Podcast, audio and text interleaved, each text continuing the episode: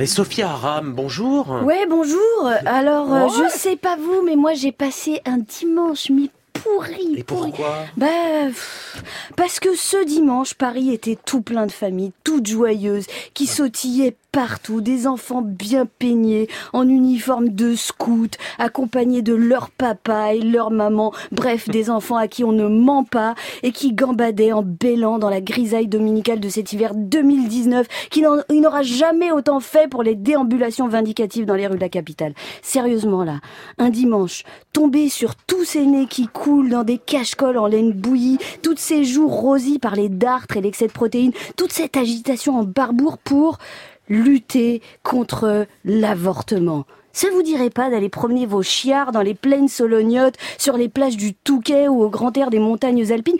Pourquoi toujours Paris? Sans déconner, pas là, pas maintenant, ça suffit, quoi, ça va. Et ils appellent ça une marche pour la vie.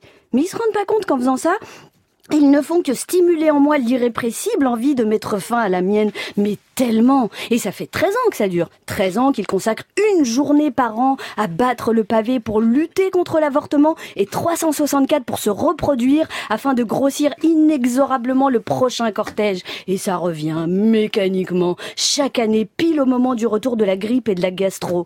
Sérieusement il y en a pas un pour sortir de chez lui pour lutter contre le réchauffement climatique, pour sauver des migrants qui se noient en Méditerranée ou pour dénoncer les actes pédophiles au sein de l'Église Bon non, ils préfèrent user leur loden pour une cause qu'ils considèrent plus juste et plus urgente, la lutte contre le droit des femmes à disposer de leur propre corps. J'en peux plus, et moi je peux plus rien pour eux sans déconner. Et à part me pourrir la vie un dimanche par an, ça sert à quoi?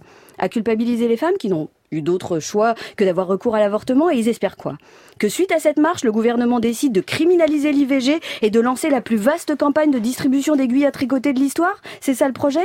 Ils pourraient pas plutôt utiliser leur dimanche à se brosser ce qu'ils veulent? Non mais sérieusement, je pense que ce serait plus utile. J'essaye de me mettre à leur place, hein. j'essaye de penser comme, comme eux, mais je n'y arrive pas. Je n'arrive pas à comprendre comment on se lève un matin pour sauter dans ses escarpins juste pour aller se geler les arpions et manifester contre un droit, contre le droit des femmes à disposer de leur propre corps, contre le droit des femmes à éviter de se pourrir l'existence à cause d'un défaut de contraception ou d'information, d'une erreur d'inattention ou de préservatif qui lâche sous les assauts de la passion ou de la routine. Bref, contre le droit des femmes à affronter la vie avec d'autres armes que celles du renoncement et de leur, à leur propre liberté et de la soumission aux élucubrations de tous ces morts vivants qui chaque année nous font le coup d'une marche pour la vie. Merci Sophia